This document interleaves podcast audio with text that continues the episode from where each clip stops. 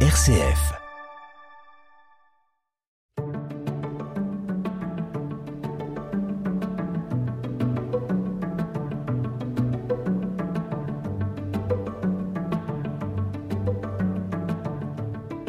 Savez-vous ce qui occupe nos pensées près de deux heures par jour, soit environ sept années de notre vie?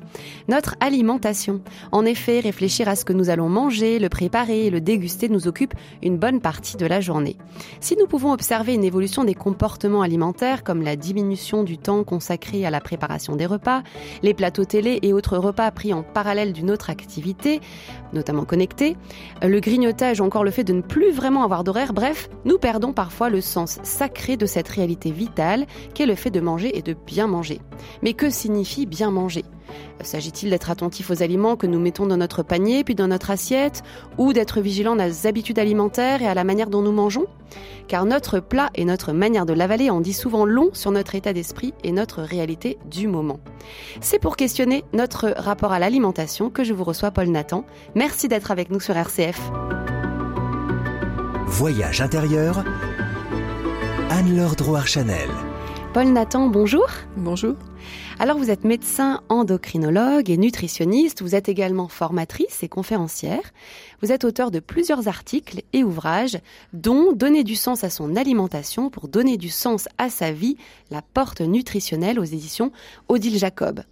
Alors je voudrais préciser d'abord à nos auditeurs que votre livre est avant tout un ouvrage visant à aider le lecteur à développer son bien-être, son intériorité et sa spiritualité. Et donc on va euh, parler ensemble justement autour de cette thématique de l'alimentation, mais vraiment comme une porte vers peut-être un mieux-être intérieur et spirituel. Vous avez fait le choix en tant que médecin et nutritionniste d'emprunter, comme vous l'écrivez, la porte nutritionnelle pour aller dans ce sens, mais en quoi est-ce que notre alimentation est un moyen pour développer notre bien-être et notre intériorité. Alors l'alimentation est un très très bon moyen pour euh, se reconnecter et euh, évoluer vers une spiritualité. D'ailleurs, vous savez bien, euh, depuis que l'homme est sur Terre, il y a toujours eu aussi des directives, des conseils alimentaires pour se reconnecter avec soi. Parce que quand on essaye de baisser ce qui peut nous alourdir, qui est de trop manger, de manger n'importe comment, et d'essayer de jeûner, à ce moment-là, on s'allège et on se reconnecte un petit peu avec l'esprit, avec le spirituel et pourquoi pas avec le divin. Alors, vous parlez justement dans votre livre beaucoup de spiritualité, mais qu'est-ce que vous entendez par spiritualité? La spiritualité, c'est euh, le contraire de la matérialité. Actuellement, on vit notre alimentation avec des peurs. Donc, euh, il y a 40 ans, quand j'ai commencé, c'était grossir, maigrir. Tous les régimes étaient faits sur grossir, maigrir, euh, la peur de grossir, etc. Maintenant, c'est la peur du cancer. Après, c'est la peur des aliments. et on est en train de mettre des barrières et on met des barrières dans notre jardin intérieur euh, qui est euh, notre tapis de 300 mètres carrés que nous avons à l'intérieur de nos entrailles en fait et on s'interdit euh, de manger, on s'interdit certains aliments et maintenant on fait du jeûne intermittent, un jeûne permanent si vous voulez. Personnes sautent les repas. Vous avez parlé de barrières, donc qu'est-ce que vous entendez par barrière? Et j'ai entendu aussi vous parliez d'un tapis de 300 mètres carrés. Est-ce que vous pouvez nous préciser ce que vous entendez? Ah, Ça c'est extraordinaire.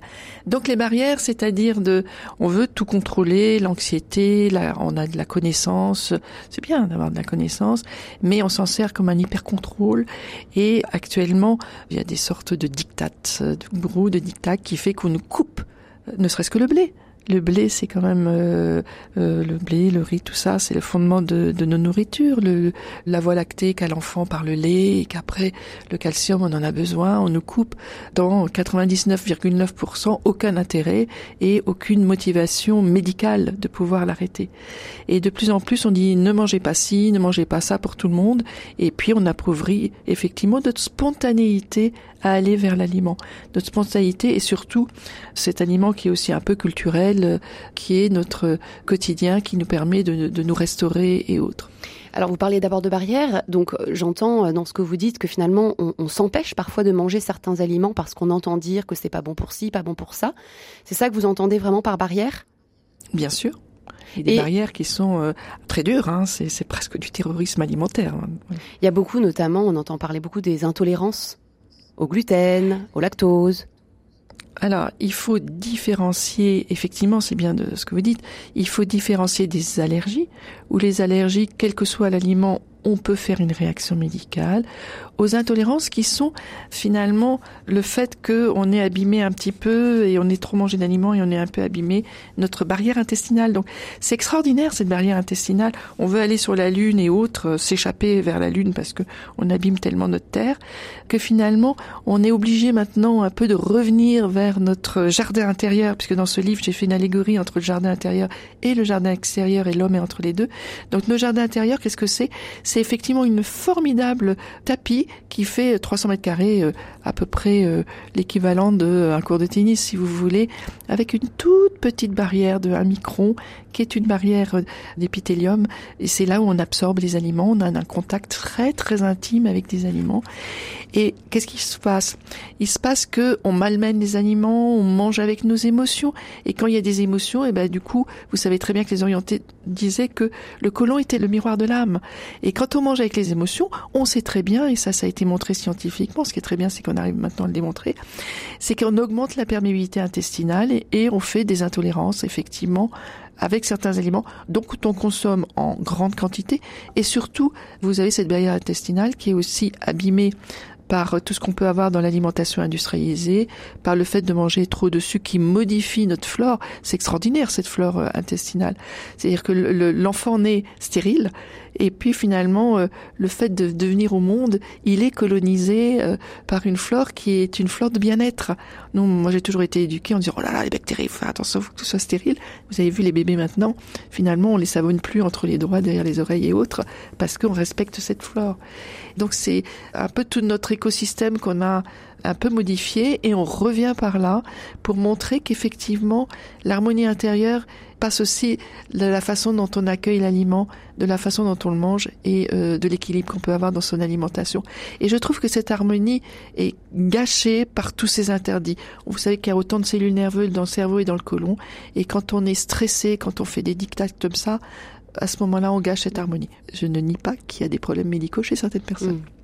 Donc en fait, ce que vous nous dites, c'est qu'effectivement, euh, on mange bien sûr l'aliment, mais aussi avec nos émotions. Et d'ailleurs, vous le dites hein, dans votre livre, vous écrivez que les aliments fournissent de la nourriture à nos pensées et nos émotions.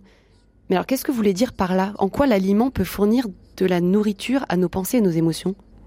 Déjà, la façon de manger qui est importante. Hein. Si vous mangez stressé, vous, mangez de l'insuline, vous mangez du cortisol, euh, vous allez euh, effectivement déjà euh, modifier votre climat hormonal. Et on sait très bien qu'en vacances, on peut manger un peu plus et autres, manger un peu plus de frites et autres, et on va pas grossir parce qu'on sera détendu. Et puis, tout ce qui est les humeurs, les neuromédiateurs et autres, ça vient d'où finalement? Ça arrive pas comme ça de de l'air, euh, et ben c'est les aliments qui font que on, va apporter du magnésium, on va apporter des protéines vectrices et autres. C'est tout ça. Hein. Ça va être aussi la thyroïde, l'iode qu'il y a dans l'alimentation, fait qu'on règle un peu mieux notre thyroïde. Alors comment finalement choisir une bonne alimentation? Est-ce que c'est plus important d'être attentif à ce qu'on met dans notre assiette ou est-ce que c'est plus important d'être attentif à la manière dont on va manger? Et à l'état dans lequel on est euh, en mangeant Et allons un peu plus loin. Ce qui est important aussi, c'est de, bien sentir qu'on intègre des choses. Quand on mange, on intègre des choses. On intègre la vie, on intègre un aliment qui a été vivant, qui est poussé, qui s'est gorgé de soleil, qui s'est gorgé aussi de, de la personne qui l'a mis en culture euh, ou qui l'a façonné, comme un, boulanger avec son beau pain. On ingère aussi le fait de manger avec des personnes. Hein, un repas partagé, euh, euh, des jolies couleurs. Ben, regardez la diète méditerranéenne, c'est extraordinaire. C'est une diète colorée. Alors nous, on a mis euh, bêta-carotène, antiocéane, euh, tous ces noms un petit peu acide ascorbique et autres, mais finalement, la nature, elle nous a mis plein de couleurs. C'est plus on met des couleurs dans, dans l'assiette, et plus vous allez avoir une alimentation qui apporte effectivement une alimentation avec une densité nutritionnelle plutôt qu'une densité calorique plutôt que se bourrer. Donc attention euh, à d'abord à ce qu'on met dans l'assiette, les couleurs, etc. Mais vous dites aussi, donc en fonction de l'état émotionnel dans lequel on est, ça va avoir aussi un impact sur la prise de poids notamment. Vous dites quand on est détendu en vacances, on peut manger plus et on prend moins de poids. Ah bah ça tout le monde le voit. Hein. Euh, il y avait avant, alors il faut pas dire toujours c'est mieux avant, mais avant il y avait la pause repas. On se posait, hein, on se lavait les mains, Certains d'autres faisaient autre chose, petite prière, ce que vous voulez. On lâchait l'activité et c'était le système de la vie, hein. tension, détente, inspiration, expiration, jour, nuit. Et en fait, finalement, on se posait. Se poser de manière à recevoir, de se restaurer. Se restaurer, c'est on restaure un tableau on se restaure parce qu'on apporte tout ce qui est nécessaire à refaire euh, tout ce qui a été un peu spolié par les activités et on va mettre comme un tableau un peu de jaune, un peu de rouge, un peu de vert, un peu des choses comme ça. Maintenant, même les petits enfants, hein, ils sortent de la salle de jeu, pouf pouf, ils vont à table et ça ah bah quoi qu'avec le, Covid ça va un peu plus les mères, mais ils vont directement et c'est avec la même énergie de jeu et de découverte qu'ils vont se mettre à table et du coup ils vont enfourner. Pareil, beaucoup de personnes aussi maintenant mangent devant l'ordinateur ou euh, voilà à quoi ça sert finalement de, prendre du temps pour manger? Il faut faire le ça, c'est retrouver effectivement ce temps d'accueillir l'aliment parce que c'est vraiment lui qui nous apporte énormément de choses. Là, ce que je voyais, les dernières études qui sont montrées, ont montré qu'effectivement l'alimentation, ça fait quand même euh, aussi 25% de cancer du sang en moins, ça fait aussi euh, des récidives moins importantes, les cancers du côlon, c'est des choses dont on, on, sait depuis, moi la première fois j'en ai parlé, euh, il y a 35 ans dans le service à l'hôpital, les gens me disaient oh, pourtant j'avais des documents officiels. Maintenant, on le sait et on, sait que cette alimentation est bénéfique pour tout l'organisme. Donc pourquoi se mettre dans des mauvaises conditions Finalement, c'est un peu masochiste. Hein. On est un peu sadique un peu avec nous. Je vous propose de faire justement une pause. Alors, elle sera musicale et nous allons écouter Alain Souchon qui chante Papa Mambo.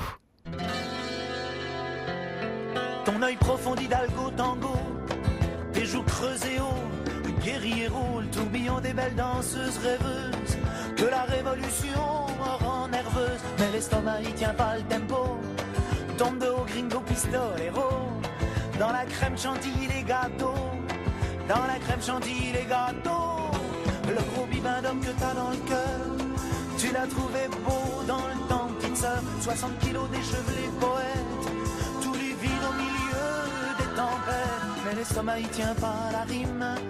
L'albatros patouche dans l'ice cream. Nous la jolie, nous la beau. Tout empâté, pâteau par les pâtés, les gâteaux. Nous la beau, nous la jolie. En kilos et soumis sous les kilos de calories. On est foutu, on mange trop. On est foutu, on mange trop. On est foutu, on mange trop. On est foutu, on mange trop. Qu'est-ce qu'on fera quand on sera gros? On est foutu, on mange trop. Papa mambo. Qu'est-ce qu'on fera quand on sera gros?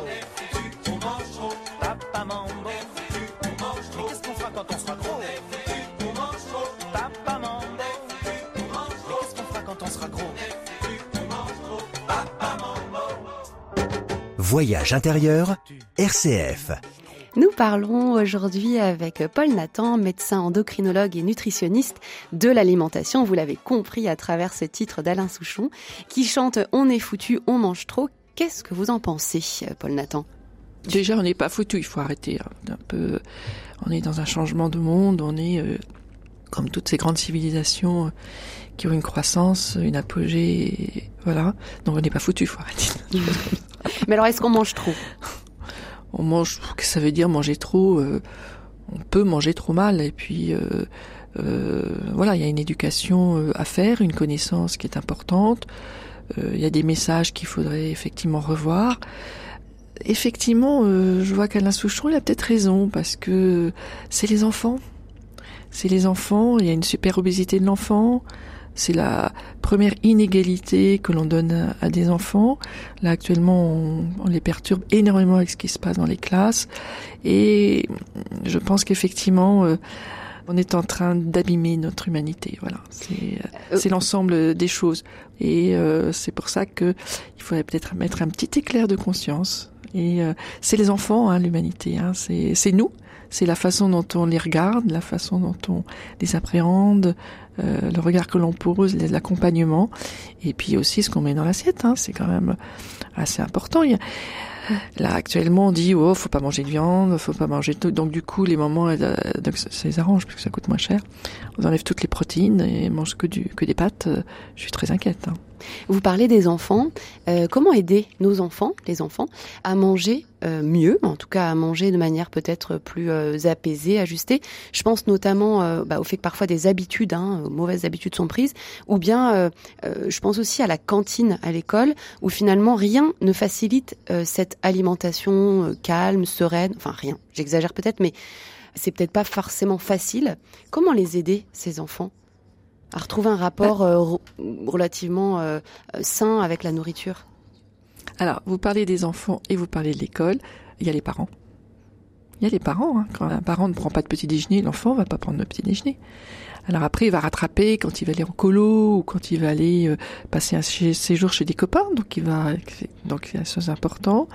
C'est la même chose sur euh, euh, le repas. Hein. Il va regarder euh, les repas en famille, c'est important, les repas des fêtes de famille, parce qu'ils vont voir que effectivement c'est plus diversifié. Ou quand ils mangent chez des copains, il y a des légumes, effectivement il y a des féculents aussi, mais il peut y avoir des salades de fruits, il peut y avoir des choses comme ça. Donc il va diversifier. Donc je pense que l'alimentation se fait déjà dès le quand on est petit et euh, au sein de la famille. Hein, c'est la famille nourricière et euh, la famille aussi au sens élargi. Hein. Après la cantine, euh, vous savez qu'il y a des règles qui sont quand même assez strictes déjà au point de vue hygiène, hein, parce que s'il y a un problème d'hygiène, ils ferment la cantine.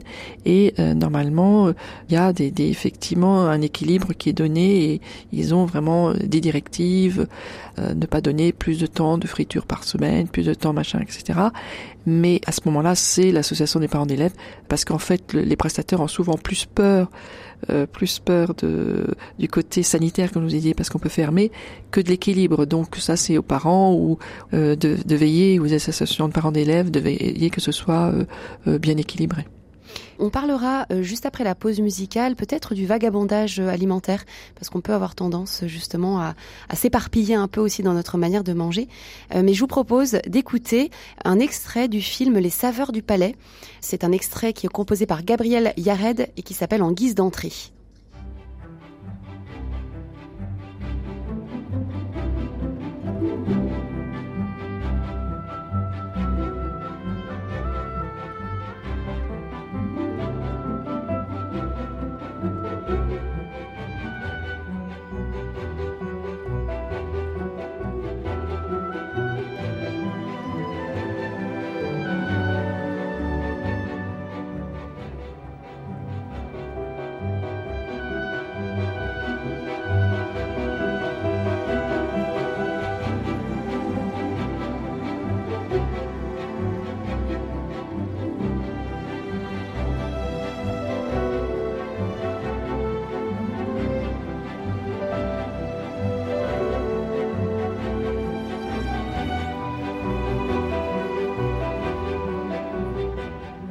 Voyage intérieur, Anne-Laure Drouard-Chanel.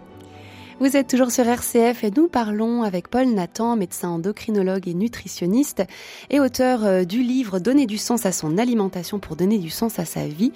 Nous parlons de l'alimentation.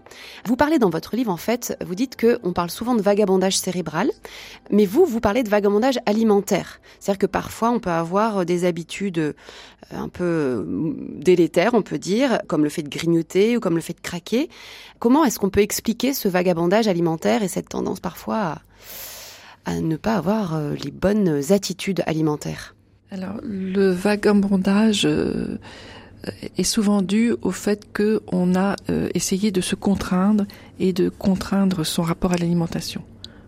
Surtout, ce que l'on voit actuellement, c'est la restriction cognitive que l'on peut avoir par rapport à son alimentation. Qu'est-ce que vous voulez dire par restriction cognitive?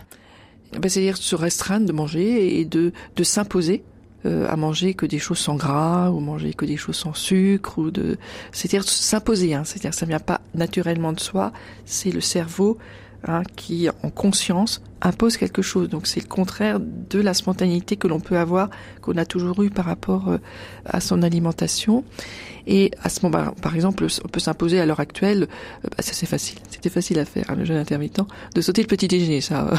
alors que finalement, nous, on, on, on, essaye de dire, faites attention, euh, après vous avez un rattrapage euh, dans la journée. Et donc ça c'est facile de se dire, bon, maintenant je vais sauter le petit déjeuner, ça va être mieux et tout, mon corps va se reposer pendant 12 ou 14 heures. Ou alors on va se dire, bon, maintenant je mange plus de ci, ou je mange plus de ça, ou je vais faire la chronobiologie, c'est-à-dire je, manger, je vais me restreindre et puis à 4 heures je vais manger du chocolat parce qu'il paraît que, etc. Donc c'est-à-dire que finalement, on n'a pas la spontanéité par rapport à sa alimentation et surtout, surtout, on n'a plus la structure en fait de repas. Regardez la France. La France finalement était bon en, longévité là.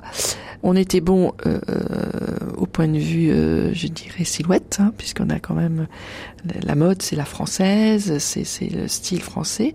Et si vous l'alimentation, vous regardez les plats, le pot-au-feu, vous regardez l'ail olive, vous regardez autres, c'est des plats qui sont très très équilibrés. Hein. Vous avez un peu de protéines, vous avez un peu de sucre complexe, les anciens féculents ou légumes secs, vous avez des légumes cuits, vous avez euh, plus ou moins des crudités, des fromages blancs, voilà, fruits.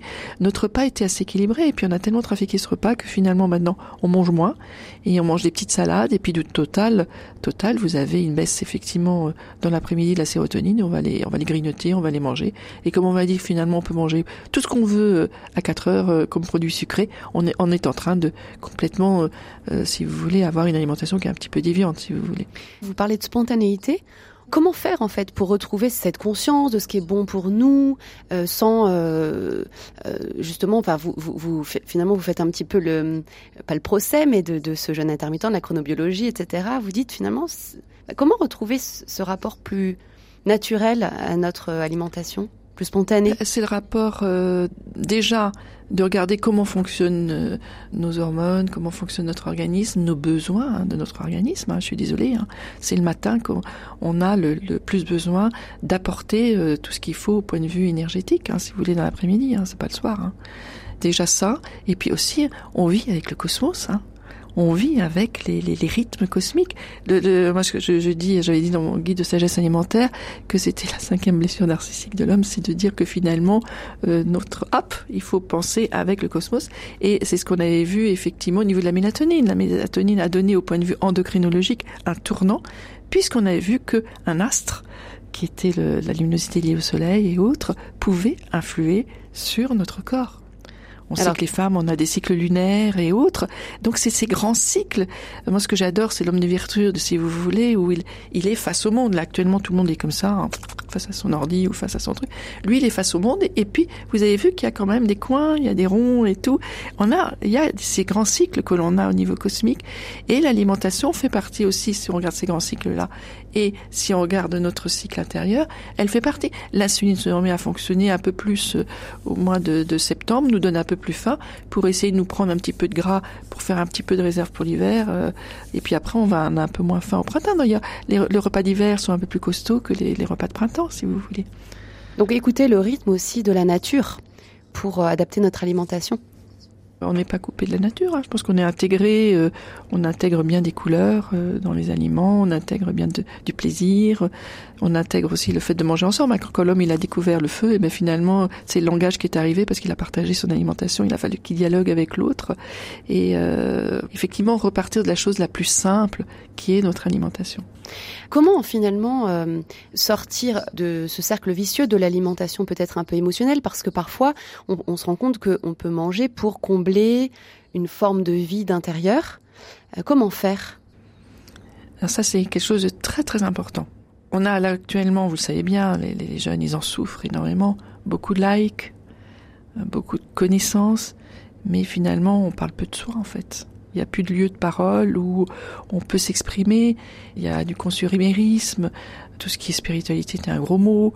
Tout ce qui est philosophie aussi un gros mot. Tout ce qui est... Euh, on n'a pas les, moments même euh, familiaux ou avec euh, les grands-parents ou avec des oncles ou même avec d'autres personnes où on peut parler de, de soi en fait finalement. L'homme est très seul. Hein, on le voit dans nos consultations. et moi, je, en tant qu'endocrinologue, euh, nutritionniste, si on n'arrive pas à harmoniser la personne et à voir ce qu'elle vit intérieurement, on n'arrive pas à l'équilibrer euh, sur le plan de, de ce qu'elle est et, de ses maladies. Donc euh, il faut l'écouter, il faut savoir premièrement s'écouter, accepter que ce vide, savoir à quoi il correspond finalement. Enfin, c'est un vide où ça peut être de l'émotion. En fait, souvent un vide, c'est parce qu'on est une émotion que l'on enferme. Vous savez qu'actuellement, on se rend compte qu'effectivement, beaucoup de personnes ont vécu des choses difficiles dans l'enfance, donc il faut savoir en parler. On dit la parole se libère, c'est une chose importante, mais il faut qu'il y ait quelqu'un de l'autre côté qui accueille la parole. Alors qui accueille les paroles, si vous voulez donc vous voulez dire que finalement, si on arrivait à plus parler de soi, on peut-être on, on comblerait moins ce sentiment de vide par l'alimentation? C'est un, des chemins, c'est pas le seul chemin. Hein, c'est effectivement un des chemins. Et puis euh, le sentiment de vide, ça peut être aussi, euh, vous savez que le sucre appelle le sucre. Hein. On peut très bien avoir un sentiment de vide de, fringale parce que on mange une alimentation qui est trop sucrée, qui donne des perturbations au niveau effectivement de, de tout notre écosystème et qui nous donne des compulsions alimentaires, si vous voulez. Et comment en sortir hein. Puis avoir l'ennui, on grignote par ennui. Combien de personnes euh, grignotent euh, Moi, j'avais une boulangère comme ça. Finalement, elle a mangé plus lentement. Elle s'est rendue compte qu'elle avalait en servant les patients des morceaux de pain, s'étranglait. Elle s'en en rendait même pas compte, si vous voulez. Mm. Donc, il y a ça aussi. Hein. Il n'y a pas seulement que le vide avec un, si vous voulez, un mal-être euh, et un mal à, être, mais il y a aussi les, les, les, les mauvaises habitudes et voilà. Et comment sortir de ces compulsions? Vous dites que le sucre appelle le sucre. Comment faire pour sortir de ça? Beaucoup de personnes sont très en contrôle hein, à l'heure actuelle, donc anticipent. Ils anticipent le futur. Moi, je dis, mais attendez, déjà vivez le présent avant d'anticiper votre futur. Vous n'êtes pas dans le présent, en fait. Et puis au plan nutritionnel, alors c'est ce qu'il faut, c'est surtout pas commencer dans ces cas-là euh, par euh, un petit déjeuner, un bec sucré le matin.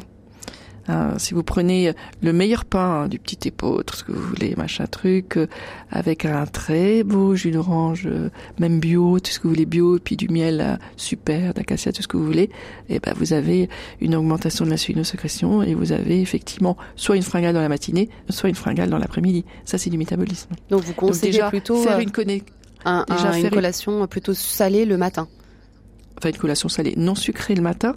Euh, et euh, donc déjà, essayer d'avoir un confort euh, métabolique. Voilà, parce que souvent ça se rajoute, hein, tout se rajoute. Déjà avoir un confort un peu nutritionnel qui modifie légèrement le comment ça modifie le métabolisme où la personne un peu plus comprend comment fonctionne son corps. Moi, je par exemple, je fais des thèses OMA qui sont des thèses d'insulino-résistance pour montrer à la personne, regardez, votre métabolisme mérite d'être accompagné déjà nutritionnellement, si vous voulez. Et à ce moment-là, il faut bien commencer. Vous savez, c'est comme un labyrinthe. Hein. Moi, j'adore le labyrinthe. Il n'y a rien qui nous fasse aller directement au milieu. Hein. L'harmonie, euh, c'est on commence on chemine, c'est un cheminement que l'on fait. Bon, parfois on peut se tromper, on revient et autres. Et sur ce chemin d'harmonie, euh, petit à petit, déjà, on, y arrive. Peut-on faire ce chemin seul? Ben, Écoutez, euh, effectivement, étonnamment, il y a des personnes qui comprennent tout de suite. Alors ils sont mûrs, ils ont compris, ils ont confiance. Ils disent tiens, elle a l'air de connaître son truc. Euh, ou il y a des personnes même qui sans consultation lisent un livre ou entendent et autres, et à, à ce moment-là l'intègrent et c'est déjà prêt. Effectivement, je l'ai vu, j'ai vu ça. Euh, voilà, ces personnes qu'on revoit pas forcément, mais qui nous emmènent d'autres personnes et qui ont compris le truc en fait, effectivement. Mais qui vous ont quand même vu une première fois. Vous voulez dire? Qui ont vu une première fois ou qui ont lu un livre.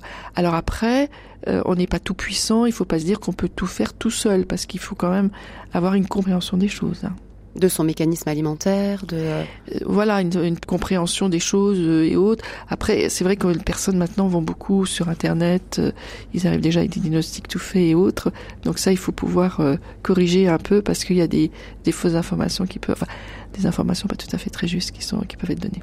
Je vous remercie Paul Nathan euh, de nous avoir parlé de l'alimentation. Je rappelle que vous êtes l'auteur de Donner du sens à son alimentation pour donner du sens à sa vie, la porte nutritionnelle aux éditions Odile Jacob et merci à Philippe Faure pour la réalisation de cette émission.